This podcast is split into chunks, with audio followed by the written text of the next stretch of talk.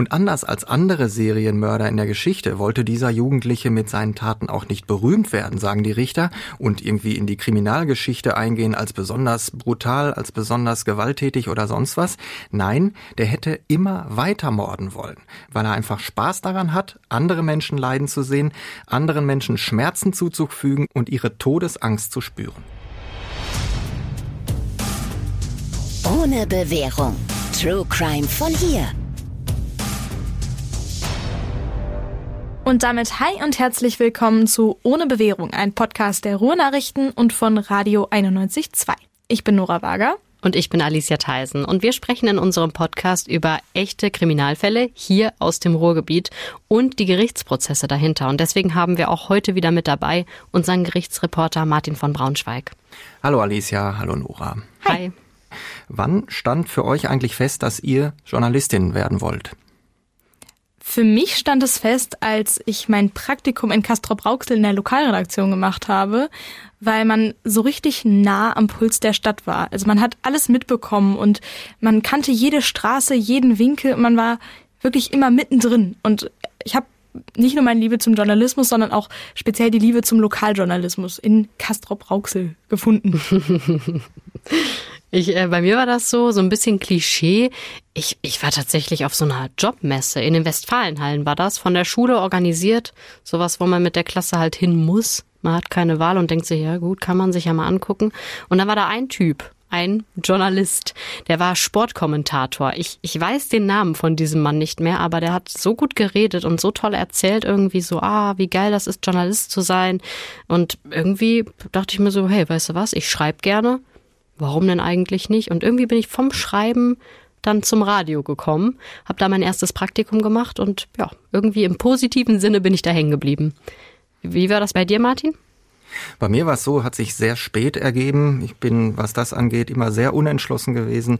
Ganz früher hatte ich auch mal äh, mir in den Kopf gesetzt, Arzt werden äh, zu wollen, aber dafür hätte dann der Abischnitt nie im Leben gereicht. ähm, es war dann so, dass ich ähm, nach, der, nach dem Abitur habe ich äh, erst Zivildienst gemacht und auch danach wusste ich nicht, was ich mit meinem Leben und mit meinem Beruf mal anfangen wollte. Und dann habe ich mir gedacht, dann studiere ich jetzt einfach die beiden Fächer, die mir in der Schule am meisten Spaß gemacht haben. Das waren Deutsch und Politik.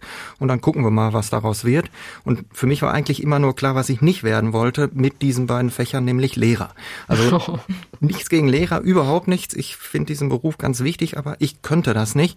Oh ja, und dann habe ich auch eben ähm, Praktika gemacht, erst beim Lokalradio und dann bei der bei der Zeitung und ja, weil ich eigentlich immer lieber dann doch geschrieben habe als gesprochen habe, zunächst eben ähm, habe ich dann gesagt, das ist es jetzt und jetzt mache ich da meine Ausbildung. Womit ja auch klar wäre, was cooler ist, Zeitung ist natürlich cooler als Radio. ja, das sehe ich anders. Aber das mit den Lehrern kann ich verstehen. Meine Eltern sind ja beide Lehrer und als doppeltes Lehrerkind kann ich zu 100 Prozent verstehen, wenn man sagt, das will ich niemals machen. Ja, hundertprozentig.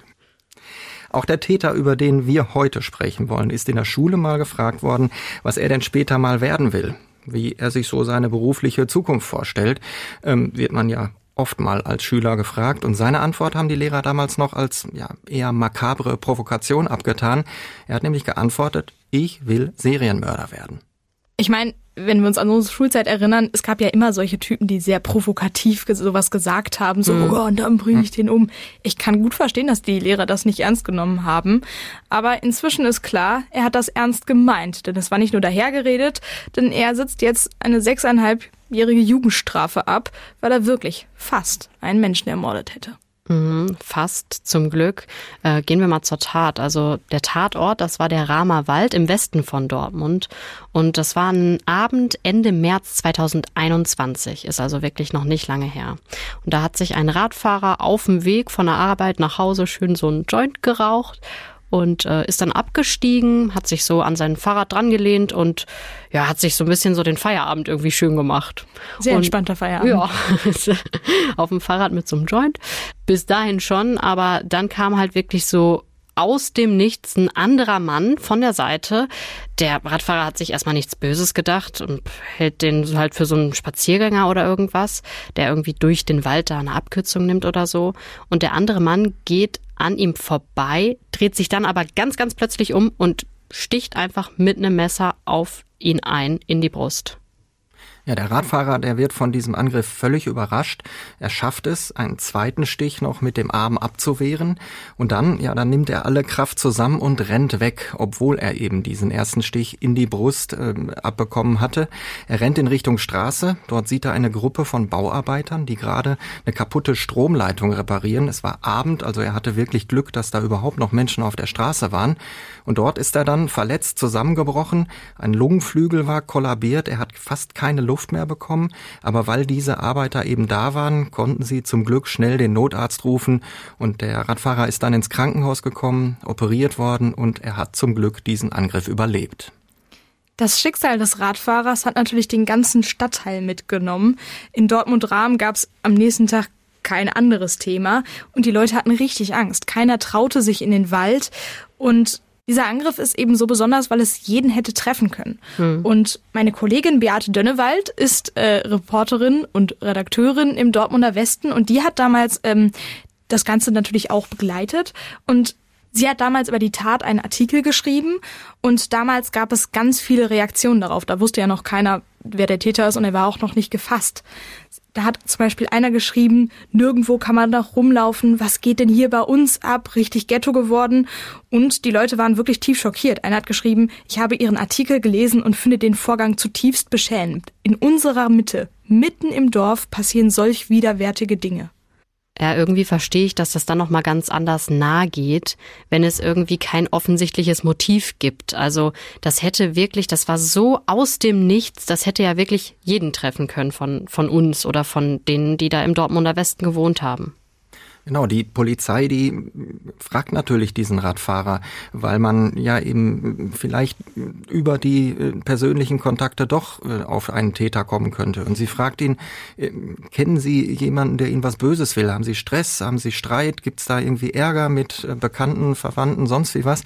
Und der Radfahrer sagt in seiner Vernehmung, nein, ich habe den ja gesehen, ich kannte den nicht, ich hatte auch keinen Stress mit dem und ich habe auch überhaupt keinen Stress mit irgendjemanden. Ich habe einfach keine Erklärung für diese Tat. Äh, aus meiner Sicht bin ich ein absolutes Zufallsopfer. Und wenn man das jetzt heute so sieht, dann stimmt das tatsächlich. Denn drei Wochen später ist der äh, Täter festgenommen worden. Und als die Polizei diesen Mann festnimmt, eben diesen 18-Jährigen, der mal in der Schule kurz vorher gesagt hat, dass er Serienmörder werden möchte. Äh, da stellt sich heraus, dass äh, es wirklich überhaupt keine Verbindung zwischen diesen beiden Menschen gibt. Dieser Jugendliche, der ging schon seit vielen Monaten regelmäßig zu einem Kinder- und Jugendpsychiater, weil er eben offensichtlich äh, persönlichkeitsgestört war. Der lebte in einer Wohngruppe ähm, für betreute Kinder und Jugendliche, weil er schon Stress mit seiner Familie hatte und dort ausgezogen ist. Und man muss leider feststellen, diesen Mann hat man offensichtlich viel zu lange Zeit nicht ernst genug genommen. Mhm, der wirklich entscheidende Hinweis, sodass der 18-Jährige dann festgenommen werden konnte, der kam von seinem Psychiater. Und dieser Psychiater, der hatte den Jungen seit vielen Monaten behandelt.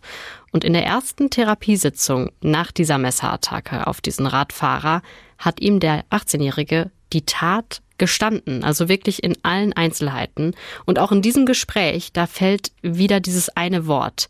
Der 18-Jährige sagt zu seinem Psychiater, ich will ein Serienmörder werden. Und dass das nicht so äh, dahergeredet ist, nicht nur blöde Laberei ist, das merkt der Psychiater daran, dass er äh, sieht, dieser Jugendliche hat sich genau informiert. Er fragt ihn nämlich, was ist denn in deinen Augen ein Serienmörder? Und dann kommt so ein Referat. Ja, ich habe mich da mal äh, schlau gemacht und ich weiß, das FBI, das spricht ab drei Morden von einer Serie, also drei Morde, die von einem Täter verübt worden sind innerhalb eines äh, begrenzten zeitlichen Zusammenhanges. Und ähm, da weiß der Psychiater, Psychiater, ey, der, dieser Mensch, der hat sich offensichtlich schlau gemacht, was das angeht und möglicherweise steckt da mehr dahinter als Prahlerei oder als Angeberei. Und der Jugendliche sagt auch ganz klar, diese Attacke auf den Radfahrer, die war nur der Anfang. Mein Ziel war es eigentlich, danach noch weiterzumachen und weitere Menschen zu ermorden. Aber nicht nur das, er sagt auch ganz deutlich, ich bin enttäuscht, dass das Opfer überlebt hat. Ich hatte den Angriff eigentlich ganz exakt geplant. Ja, auch das hat er sich wirklich vorher genau zurechtgelegt. Der erste Stich, sagt er, der sollte in die Brust gehen, der sollte die Lunge verletzen. Danach sollte das Opfer keine Luft mehr bekommen und sich dementsprechend nicht mehr wehren können. Und wenn der dann so schwer verletzt vor mir liegt, dann wollte ich weitere Stiche, dann eben tödliche Stiche äh, setzen. Zu denen ist es aber zum Glück in diesem speziellen Fall nicht gekommen, weil der Verletzte wie auch immer, warum auch immer, wo er diese Kraft hergenommen hat, weggerannt ist und der Täter konnte blöderweise nicht hinterherrennen, aus seiner Sicht blöderweise, weil er eben viel schwerer und deshalb viel langsamer ist als der Verletzte. Ich stelle mir das gerade vor, wie der Psychiater mit diesem Jugendlichen in der Sitzung sitzt und der dem diesen ja, versuchten Mord einfach so lockerflockig erzählt und dabei ja auch wirklich komplett gefühlskalt ist komplett gefühlskalt und offensichtlich äh, setzt er auch Prioritäten, die absolut äh, konfus und aus unserer Sicht widersinnig sind. Denn der Psychiater hört den Jungen sagen, dass er auch wütend auf den Radfahrer ist. Nicht nur, weil er überlebt hat, sondern weil der bei der Polizei eine Personenbeschreibung abgegeben hat, die ihn aus seiner Sicht beleidigt. Dieser Radfahrer hat nämlich gesagt, der Typ, der mich da angegriffen hat, der hatte eine Frisur wie Justin Bieber. Und da sagt er, das ist unmöglich. Ich sehe nicht aus wie Justin Bieber, mit dem möchte ich nicht verglichen werden. Und es geht noch weiter. Er sagt auch, dass er seine Mordserienpläne vielleicht dann doch noch mal überdenken muss, denn er sagt, ich habe ja kein Auto, ich bin nur zu Fuß mobil und dann falle ich vielleicht doch irgendwann auf, weil ich ja eigentlich immer nur Menschen in Dortmund-Rahm umbringen kann. Was glaubst du denn, Martin? Wieso hat er dem Therapeuten alles so freimütig erzählt? Ich glaube, dass er zum einen nicht drüber nachgedacht hat, dass er hier jetzt gerade äh, ein Geheimnis verrät, was man besser vielleicht nicht verraten sollte. Und er hat mit diesem Therapeuten schon mehrere Sitzungen verbracht und offensichtlich Vertrauen in den Menschen äh, gefasst gehabt und gesagt, hier kann ich mir alles mal so von der Seele reden, was mich bewegt. Ich meine, eigentlich ist es ja auch die Rolle von einem Psychiater, dass die Menschen Vertrauen aufbauen. Meistens ist das ja auch gut. Und jetzt kann man sich natürlich vorstellen, in was für einem Zwiespalt der arme Psychiater gesteckt hat. Denn auf der einen Seite hat gerade ein offenbar höchst gefährlicher Mensch eine Straftat gestanden und kündigt an, ja, ich würde das auch gerne weitermachen. Und auf der anderen Seite unterliegt so ein Therapeut natürlich der Schweigepflicht. Er darf also Geheimnisse, die ihm als Therapeut anvertraut werden, eigentlich nicht verraten. Das ist ja quasi auch so ein bisschen der Knackpunkt in der Folge, Thema Schweigepflicht. Also eigentlich hat ja jeder das Recht, selber zu bestimmen, wem erzähle ich was, also gerade was persönliche Dinge angeht. Und jeder darf sich dann auch wirklich darauf verlassen, dass seine persönlichen ja Geheimnisse nicht öffentlich werden, wenn er sie mit bestimmten Berufsgruppen halt teilt. Ich dachte sofort an Ärzte und Psychiater natürlich, klar, die fallen unter die Schweigepflicht, aber die gilt noch für ganz, ganz viele andere Berufe auch. Zum Beispiel ähm, Rechtsanwälte, Steuerberater, ähm, Ehe- und Suchtberater auch oder Mitarbeitende bei der Krankenkasse. All die müssen sich an die Schweigepflicht halten. Und wer dann dagegen verstößt, wer dann zum Beispiel private Daten weitergibt oder auch nur ein paar Sachen weiterplaudert, der kann dann dafür bestraft werden. Und äh, das kann sogar ins Gefängnis gehen. Mit bis zu einem Jahr Haft kann das bestraft werden. Bestimmte Personen kann man aber natürlich, die Ausnahmen gibt's ja immer, ganz ausdrücklich von dieser Schweigepflicht dann entbinden. Ja, Nora, du hattest eben schon gesagt, der Psychiater, der ist natürlich in diesem totalen Zwiespalt. Auf der einen Seite weiß ich was, was ich eigentlich erzählen muss und auf der anderen Seite darf ich nicht, weil Schweigepflicht. Und ähm, nach dieser Therapiesitzung geht er dann zu einem Kollegen und die beiden beraten sich. Was soll ich denn jetzt machen? Ich kann das doch nicht einfach so stehen lassen. Ich muss doch die Polizei informieren, denn ich habe ja nicht nur Informationen zu einer schweren Straftat, die bislang noch nicht aufgeklärt ist, sondern ich kann ja gar nicht ausschließen, dass der das tatsächlich so gemeint hat und dass er jetzt weitermacht, dass der heute Abend möglicherweise wieder in den Rama-Wald geht und dann auf ein Opfer trifft, was sich eben nicht noch wieder retten kann und äh, dann eben leider nicht ähm, schwer verletzt überlebt, sondern stirbt. Also kommen die beiden in dem Gespräch zu dem Schluss, ich muss jetzt hier die Schweigepflicht brechen, ich muss zur Polizei gehen, ich muss diese Sache anzeigen. Ja, und das macht er dann ja auch zum Glück. Und die Polizei nimmt dann den Jugendlichen auch wirklich sofort fest und ja, man kann so sagen, ganz Dortmund-Rahm ist einfach nur super erleichtert, dass dieser Jugendliche aus dem Verkehr gezogen ist. Wie konkret jetzt tatsächlich die Menschen in Gefahr waren, das erfahren die aber dann erst Monate später. Nämlich dann, als die Staatsanwaltschaft den Täter wegen versuchten Mordes anklagt und darin dann erstmals das mögliche Motiv des Jugendlichen auch sagt. Und das mögliche Motiv ist reine Mordlust. Der soll das einfach aus reiner Mordlust gemacht haben. Und wir müssen uns die ganze Zeit in Erinnerung rufen, der ist erst 18.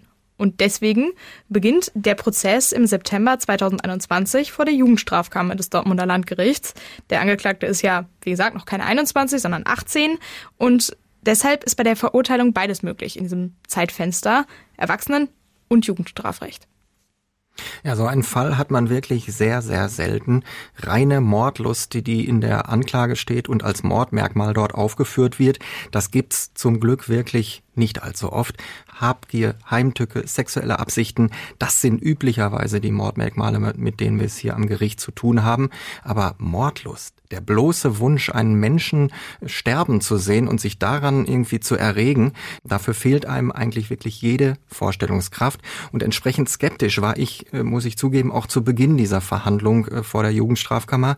Denn ich habe es echt fast für ausgeschlossen gehalten, dass dieses Motiv, was in der Anklageschrift aufgeführt wird, am Ende auch im Urteil stehen wird. Ja gut, aber die erste, also die wichtigste Frage mal zuerst. Welche Frisur hat denn jetzt der Angeklagte? Also ist es wirklich diese Justin Bieber Gedenkfrisur, die er früher hatte mit diesem schrägen Pony, so ein bisschen das länger? eine Straftat in sich. Nein, ähm, ich muss ähm, sagen, im Prozess hatte er gar keine Frisur. Er hatte sich für die Verhandlung den Kopf wirklich komplett kahl rasiert. Er war glatze. Und ich kann also überhaupt keine Vergleiche mit äh, Justin Bieber anstellen, zumindest äh, was die Frisur angeht.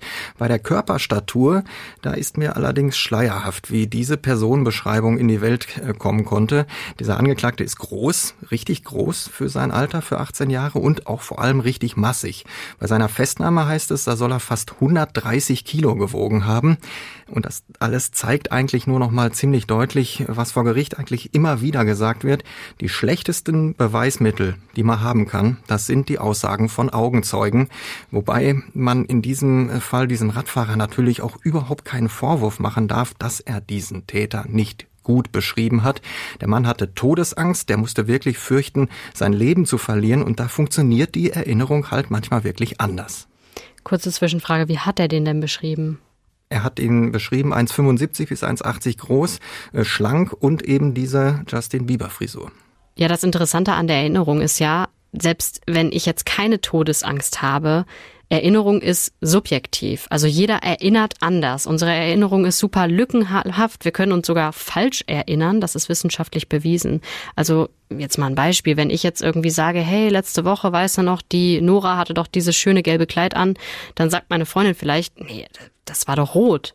Und da erinnern wir uns in dem Moment ja komplett anders. Erinnerung ist eben subjektiv und deswegen kann ich gut verstehen, dass eine Zeugenaussage vor Gericht, die eben auf Erinnerung basiert, ja nicht das beste Beweismittel ist. Ja, und da kannst du noch froh sein, wenn du nur diese eine Zeugenaussage hast. Wenn du jetzt fünf Augenzeugen äh, gehabt hättest, die alle diese Tat beobachtet haben und die alle diesen Täter auch beobachtet haben, wie er denn dann hinterher abgehauen ist, dann hättest du wahrscheinlich drei, vier oder vielleicht sogar fünf unterschiedliche Personenbeschreibungen. Das ist einfach so. Darauf kann man sich wirklich nicht immer hundertprozentig verlassen. Das weiß man vor Gericht aber auch. Vor Gericht brauchte es dann aber gar keine Zeugen mehr, denn der Angeklagte hat die Tat gestanden. Am ersten Verhandlungstag hat er zugegeben, der Messerstecher zu sein. Das war aber auch alles, was er zugegeben hat an diesem ersten Verhandlungstag. Und auch das hat er nicht selber gemacht. Ich kann mich gar nicht erinnern, ob er überhaupt jemals ein Wort mit den Richtern gesprochen hat.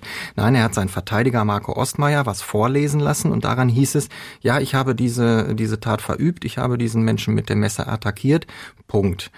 Kein Wort zum Motiv, kein Wort an die Adresse des verletzten Radfahrers. Sowas wie Entschuldigung, tut mir leid, kommt nicht wieder vor. Nein, während des gesamten restlichen Prozesses hat der Jugendliche geschwiegen. Und auch wenn der Angeklagte gestanden hat, war der Prozess da natürlich nicht zu Ende, sondern es gab jede Menge Zeugen, die was zu erzählen hatten. Der Radfahrer, der den Angriff aus seiner Sicht geschildert hat, die Ersthelfer, diese Bauarbeiter, die den Notruf abgesetzt haben, die Polizisten, die Rettungssanitäter und am Ende auch die Ärzte aus dem Krankenhaus, die ihn behandelt haben. Genau, und damit hatte man dann ein ziemlich gutes Bild von der Tat an sich, von diesem Abend, was da im Ramerwald passiert ist. Aber die wesentliche Frage, die war ja die Frage des Motivs. War das wirklich Mordlust? Kann es sowas wirklich geben bei einem 18-jährigen jungen Mann? Und äh, deswegen haben sich die Richter vor allem für die Person des Angeklagten interessiert. Stimmt das wirklich? Wollte der mit seinen Serienmörderfantasien wirklich weitermachen oder wollte der sich vielleicht nur wichtig tun? Und um diese Fragen zu beantworten, haben die Richter viel Zeit und viel Arbeit investiert. Deswegen ist der Prozess auch nicht nach wenigen äh, Verhandlungstagen zu Ende gegangen, sondern der hat einige Wochen gedauert. Denn nur mit den Antworten auf diese Fragen nach dem Motiv waren sie ja schließlich in der Lage, die richtige Strafe für diesen 18-Jährigen zu finden. Mhm, und dafür haben die dann unter anderem auch mit einem Betreuer aus der Wohngruppe von dem 18-Jährigen gesprochen. Und ähm, da soll er auch schon sehr, sehr auffällig gewesen sein. Richtig, der wohnte nicht ohne Grund in dieser Wohngruppe, sondern weil es Stress mit seiner Familie gegeben hatte. Und auch in der Wohngruppe gab es immer wieder Ärger mit diesem 18-Jährigen, denn er ist immer wieder mit Gewaltfantasien aufgefallen. Und er hatte Spaß daran, andere Bewohner und auch die Betreuer äh, zum Beispiel mit sogenannten Gore-Videos zu provozieren. Das sind maximal brutale, wirklich ekelhafte Aufnahmen, wo Menschen verstümmelt, äh, gefoltert oder sogar geköpft werden. Reale Aufnahmen. Und die hat er dort rumgezeigt. Ach da muss in der Kindheit wirklich ordentlich was schiefgegangen sein. Das hatten wir ja öfter schon, dass die Täter selbst in ihrer Kindheit viel Leid erfahren haben. Da wäre es ja eigentlich spannend gewesen, mit der Familie des Jugendlichen zu sprechen. Das hätten die Richter auch garantiert gerne gemacht, einfach um zu erfahren, wie war der denn als Kind, möglicherweise schon im Kindergarten, in der Schule und so weiter. Aber die Familie des Angeklagten hat gesagt, wir möchten hier lieber nichts sagen, das müssen die Angehörigen auch nicht. Äh, seine Mutter und seine Schwester, die waren sogar an jedem Verhandlungstag, zumindest an, wenn ich mich richtig erinnere, an jedem Verhandlungstag, waren die im Gericht und haben hinten gesessen und haben zugehört und ähm, an der Verhandlung gegen äh, ihren Verwandten teilgenommen. Ähm, angeblich hieß es dann, ist der Jugendliche früher sogar schon mal mit einem Schraubendreher auf seine Mutter losgegangen und wollte die attackieren. Ähm, das wäre natürlich auch eine wichtige Geschichte gewesen, die die Richter so hätten ähm, aus der Sicht der Betroffenen aufklären können. Aber ähm, die wollten nichts sagen und der Angeklagte hat, wie gesagt, auch nichts äh, zu seiner Familie und auch zu irgendwelchen anderen Details im Prozess gesagt. Ah, irgendwie so ein, also so ein kleiner Teil in mir ärgert sich gerade ein bisschen, dass die Familie nicht aussagen wollte, weil das natürlich total dabei hilft, ein Bild von diesem Menschen zu bekommen.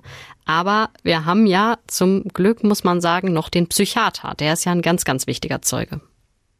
Das war mit Sicherheit der wichtigste Zeuge und das war äh, ohne Zweifel der emotionalste äh, Moment in diesem Prozess.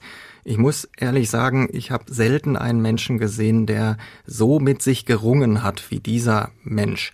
Ähm, man merkte diesen Zwiespalt, in dem er da äh, in dieser Therapiesetzung mit dem 18-Jährigen kurz nach der Tat gewesen ist, immer noch sehr deutlich ihm an. Oberstaatsanwalt Carsten Dombert hat ihm zwar gleich zu Beginn gesagt, Sie müssen hier nichts befürchten. Es ist höchstrichterlich entschieden, dass in Fällen wie diesen die Schweigepflicht gebrochen werden darf, dass Sie also richtig gehandelt haben. Aber ähm, dieser, dieser ähm, Psychiater, dieser Zeuge, der war einfach wirklich innerlich zerrissen um das nochmal ganz klar zu sagen, ich darf als Arzt oder Anwalt ein mir anvertrautes Geheimnis weitererzählen, wenn ich dadurch eine reale Gefahr für andere Menschen abwehre. Und genau das ist ja in diesem Fall passiert. Deswegen hat der Psychiater auch kein eigenes Strafverfahren zu befürchten, weil er seine Schweigepflicht gebrochen hat.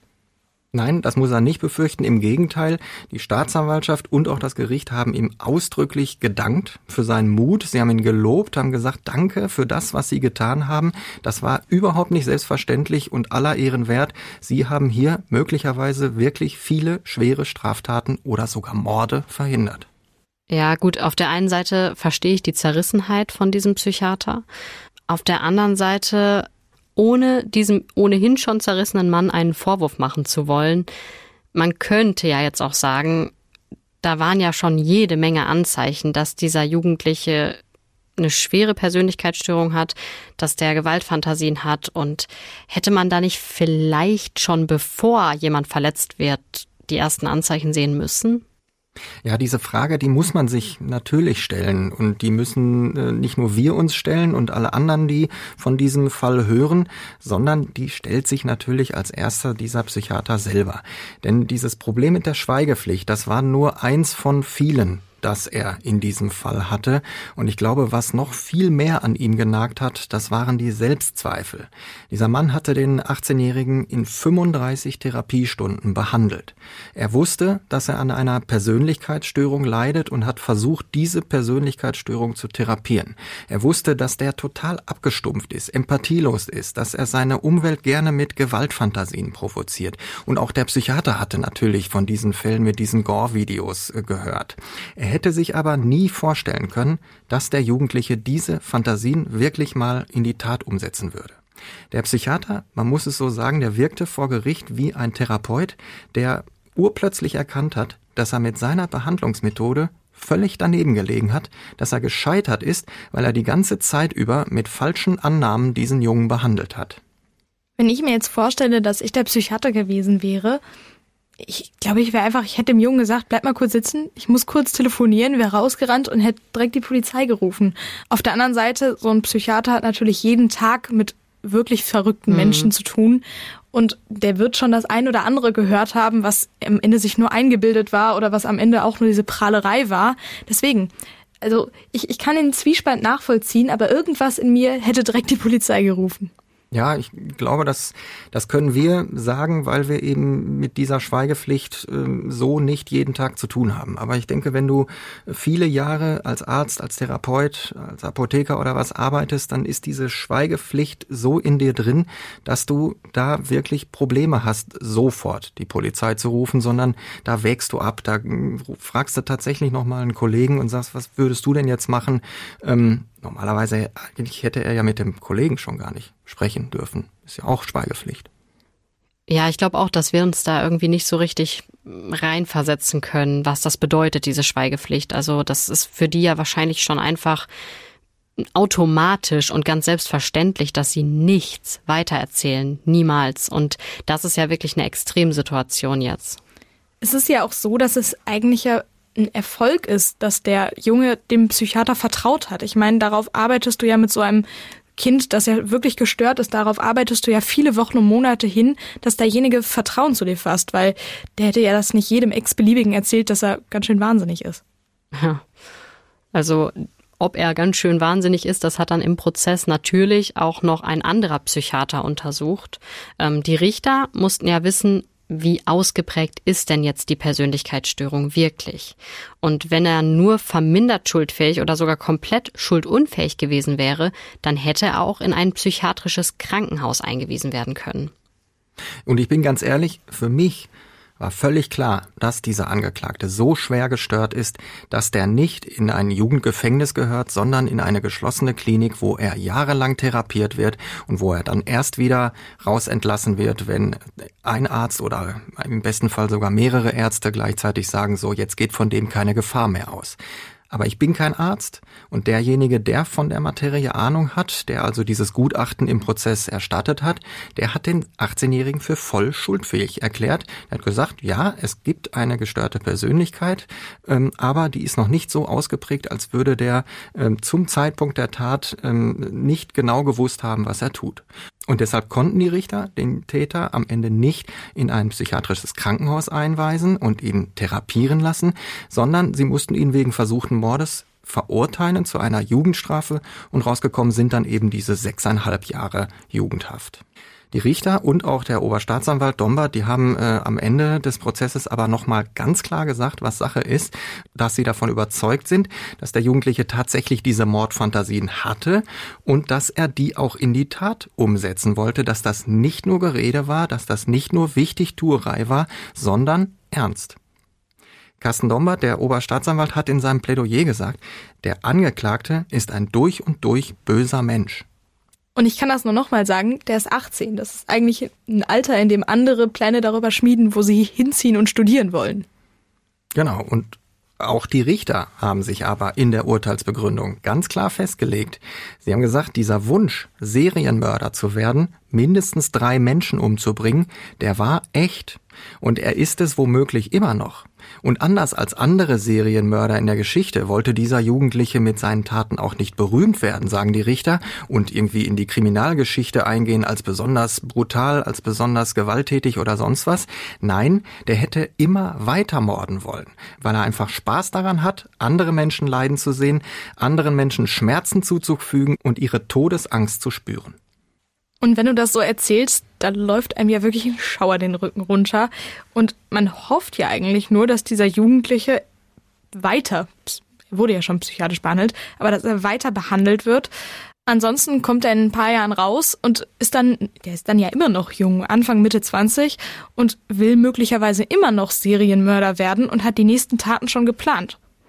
Ja, erstmal ist das aber mit der Therapie gar nicht so einfach, weil der Jugendliche, der hat jetzt gegen das Urteil Revision eingelegt und das heißt erstmal gibt's nicht so viel Therapie. Ja, weil das Urteil eben noch nicht rechtskräftig ist, muss man eigentlich im strengen Sinne sagen, der Angeklagte ist weiterhin unschuldig, der muss weiterhin als unschuldig gelten, der sitzt nur weiterhin in Untersuchungshaft, weil eben dringender Tatverdacht gegen ihn besteht. Aber solange der Bundesgerichtshof noch nicht über diese Revision entschieden hat, bleibt er eben in Untersuchungshaft und das wird sich bei Jugendlichen sicherlich von Erwachsenen in, in Teilen unterscheiden, aber es ist immer noch so, dass die U-Haft ähm, sich ebenfalls unterscheidet von der normalen Strafhaft. Äh, Untersuchungshäftlinge haben weniger Betreuungsangebote, haben weniger Arbeitsangebote in, äh, im Gefängnis, weil sie einfach ja noch auf die Entscheidung, auf die rechtskräftige Entscheidung in ihrem Fall warten. Das heißt, der sitzt da einfach und guckt die Wand an ja, mit dem wird sicherlich was gemacht werden. Ähm, das kann man sich ja überhaupt nicht äh, leisten, da jetzt äh, zu viel Zeit äh, verstreichen zu lassen. Aber sicherlich weniger, als mit ihm gemacht werden könnte, wenn er denn jetzt schon in Strafhaft sitzen würde.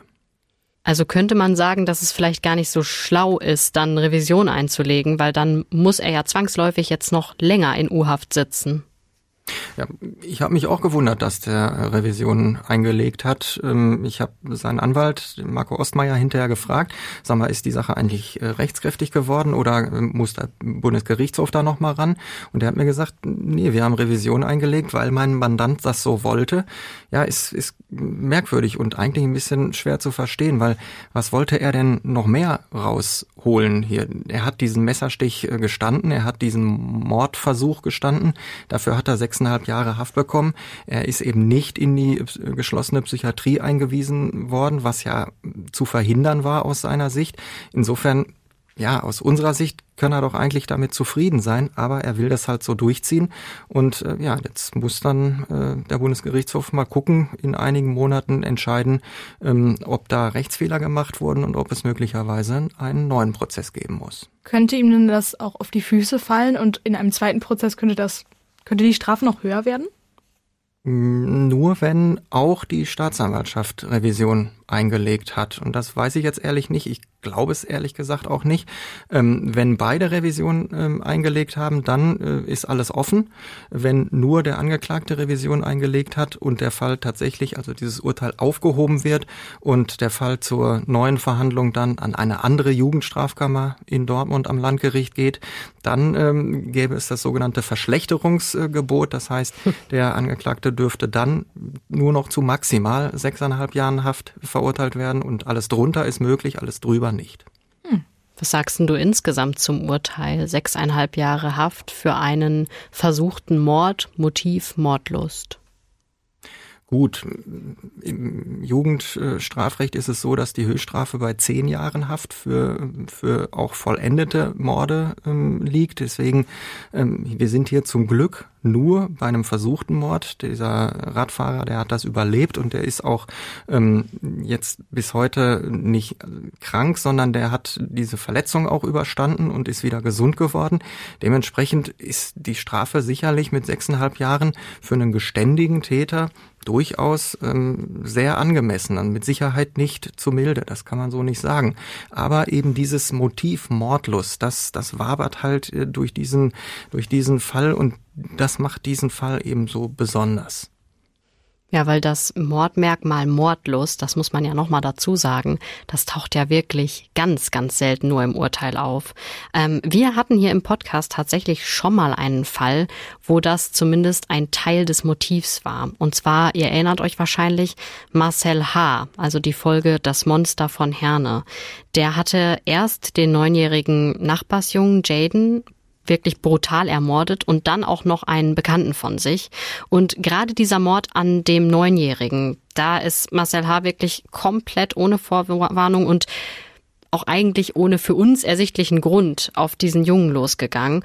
Und da stand dann später auch im Urteil, da war Mordlust das Motiv. Ja, jetzt sind wir hier bei äh, Folge, ich, ich glaube noch nicht mal 20 Folgen und hatten schon zweimal Mordlust.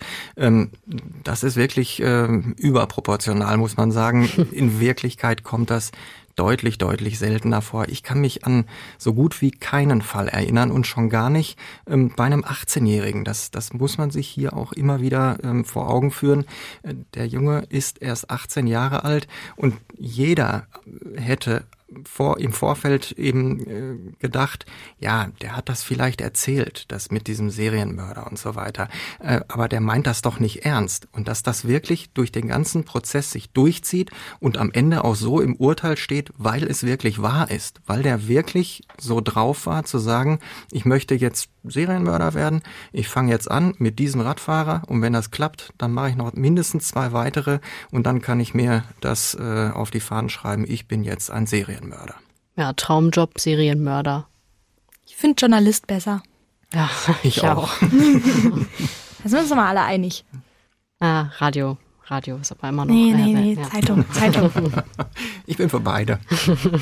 ja, du bist genau die Mitte. Genau, 50-50. Ja, danke Martin, dass du uns diesen Fall mitgebracht hast von dem 18-Jährigen, der gerne Serienmörder werden wollte und es ist zum Glück nicht in Erfüllung gegangen, dieser Traumjob. Ja, zum Glück, das müssen wir wirklich sagen. Wir hören uns wieder in der nächsten Folge und bis dahin, ciao. Ciao. Tschüss.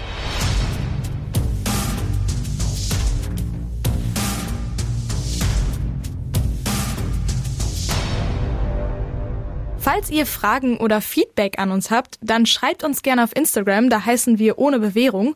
Und auch wenn ihr mal einen Fall aus eurer Umgebung habt, schreibt uns den einfach und wir schauen, ob wir hier im Podcast drüber sprechen.